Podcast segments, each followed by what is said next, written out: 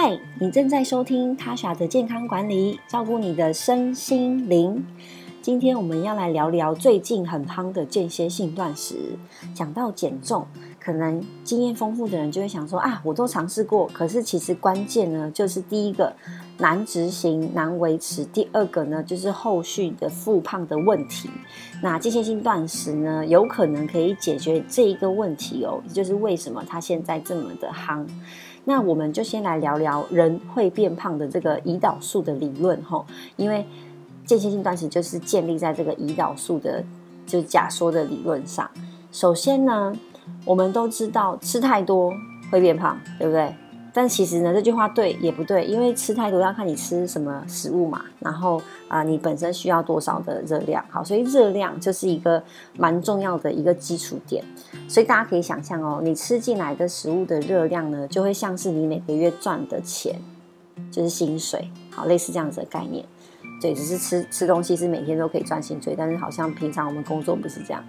那吃进来这个热量呢，就像好，就像你拿进来的这个月薪。你通常呢拿到这一份钱，你会怎么样分配？你是不是要先把必须要用掉的钱去用掉，然后剩下的先存起来，对不对？所以对于身体来说呢，呃，拿到热量之后必须马上就用掉的，这个叫做基础代谢。就是你有人就说，哎，躺着也会燃烧热量嘛，所以有什么睡眠睡眠减重法？对，的确你躺着呢，其实有肌肉量，所以它就会燃烧热量，这个跟基础的新陈代谢有关系。好，那第二个呢，如果你把要用的钱马上就要缴完账单了。你剩下的钱呢，是不是会先暂时的放在你的活存的存户里面？就是哦，如果我真的要用钱，我拿一张提款卡，现在甚至有时候不用提款卡，你就可以去提钱，然后可以拿马上拿出来用。好，所以这个对于身体来说叫做肝糖，就是你像我们的活存，它啊，如果你口袋的钱用完的话，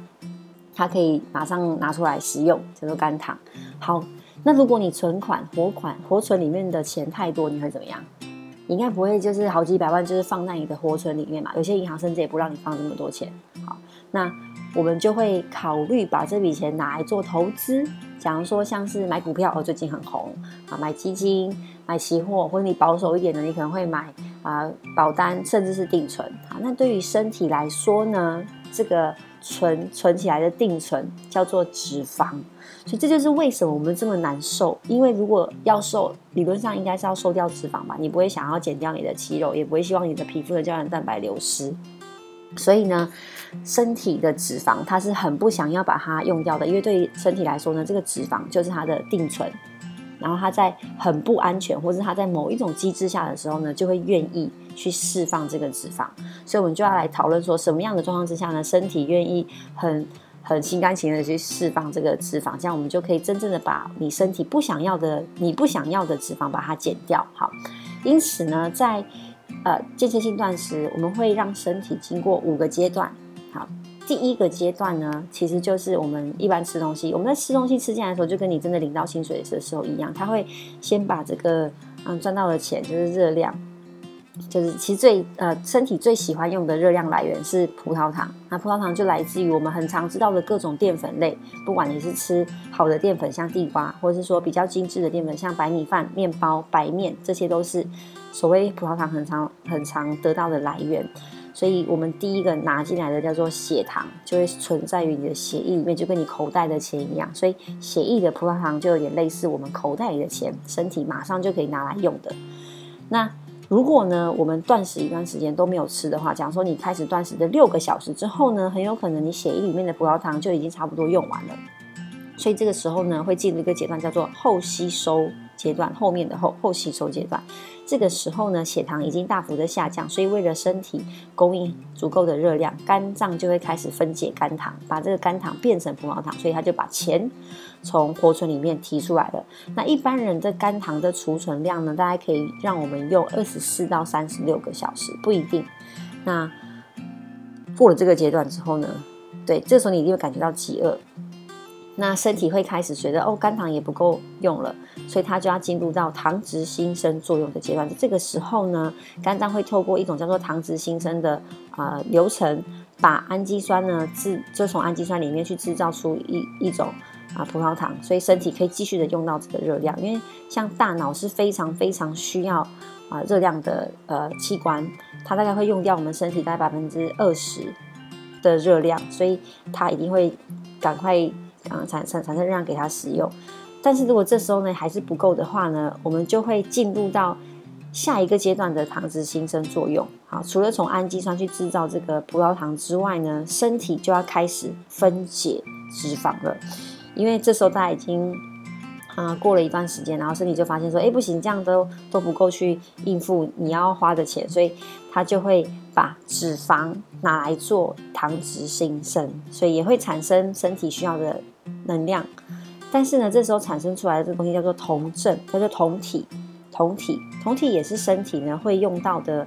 热量来源之一。那在这个时候，身体就正式的把定存跟你买的保单，它就把它，你知道，就把它解开了。因为这时候身体是利用脂肪酸来制造这个酮体，那酮体呢就可以到我们的大脑去啊供应它使用，然后产生这个啊热量。那在这个时候呢，根据根据实验哦，如果我们经过四天的断食，我们供大脑使用的热量呢，大概就是百分之七十五都来自于酮体。然后在断食的时候啊，酮体可以就是升高到高达七十倍。好，所以这个跟生酮饮食是非常像的。生酮饮食也是利用这个原理逼身体只运用脂肪。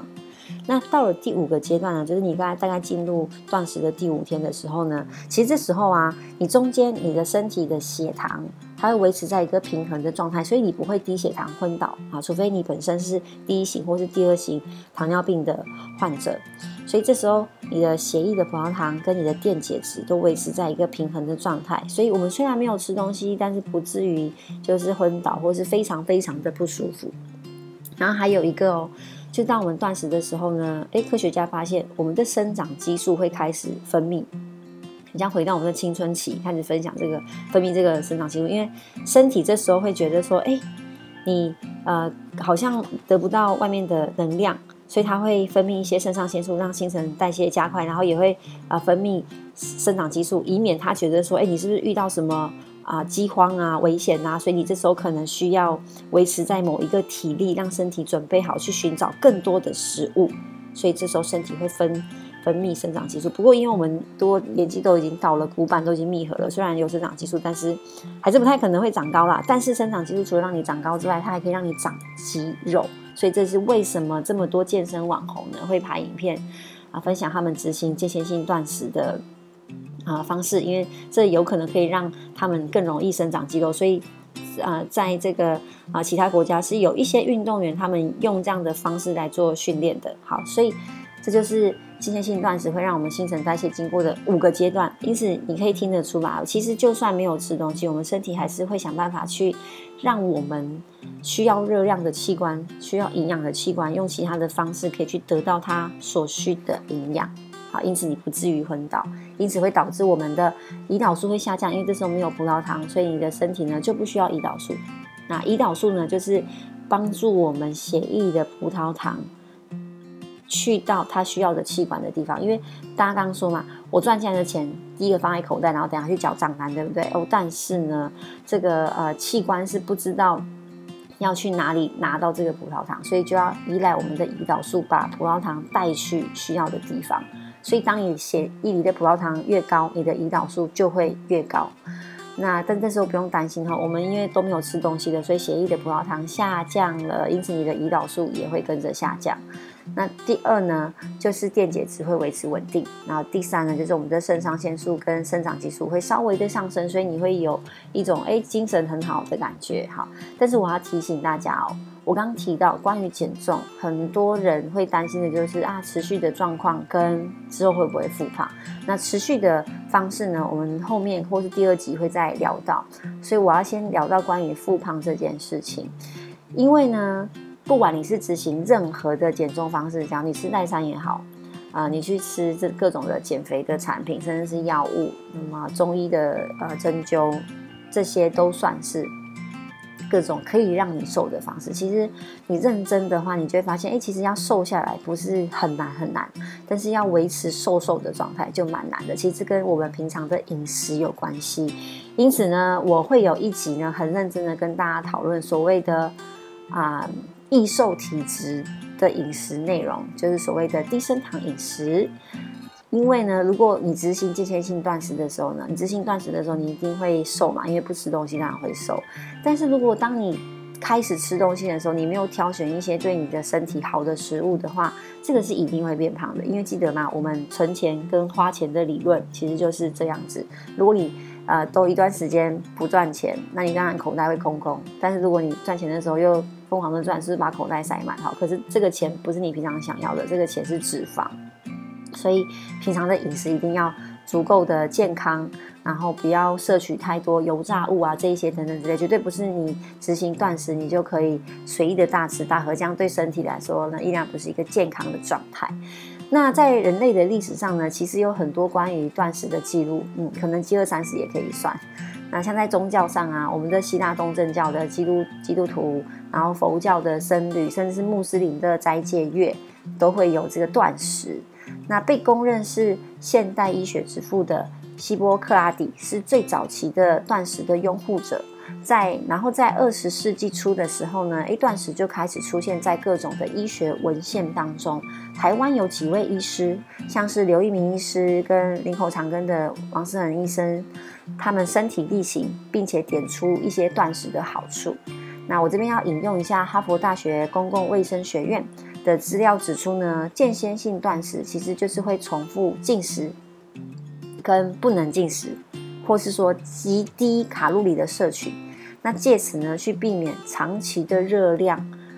的呃限制造成的导致的生理的变化。因为大家知道吗？如果我们长期的进行节食，就是你长期低热量的啊吃东西，其实这个是会让你整个新陈代谢下降的。所以呢，这个哈佛。大学呢就发现，如果你反复，你一下是正常的热量，你一下是很低的热量，其实这个会维持你的新陈代谢，甚至会有一些不错的生理变化，去造成呢身体的组成改变，像是减少体重跟体脂肪，然后可能也可以改善这个高血压，还有胆固醇的健康指标，甚至对于心脏病也会有一些不错的影响。那在啊美国的约翰。霍普金斯大学的一个教授叫麦特斯，他呢就整理出一些相关的文献，做了一个简单的回顾。那发现间歇性断食呢，对于降低血压、跟协助减重以及延长寿命是会有正面的帮助的。所以以上呢这一些啊很厉害的专家的佐证呢，其实就告诉我们呢，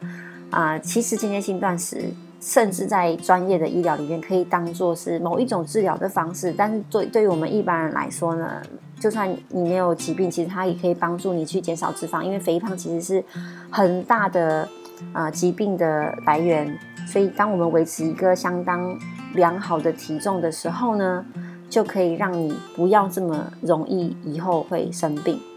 今天的内容呢比较理论。就是因为要让大家知道，其实间歇性断食算是安全，但是有非常多的注意事项，所以呢，我们下次就要来聊聊关于间歇性断食断食执行的方式呢，跟要注意的事项。那如果你觉得今天的内容有帮助的话，请帮我分享给更多人知道，并且帮我按五颗星，帮我分享，你的回馈就是我的动力，谢谢你，下次见，拜拜。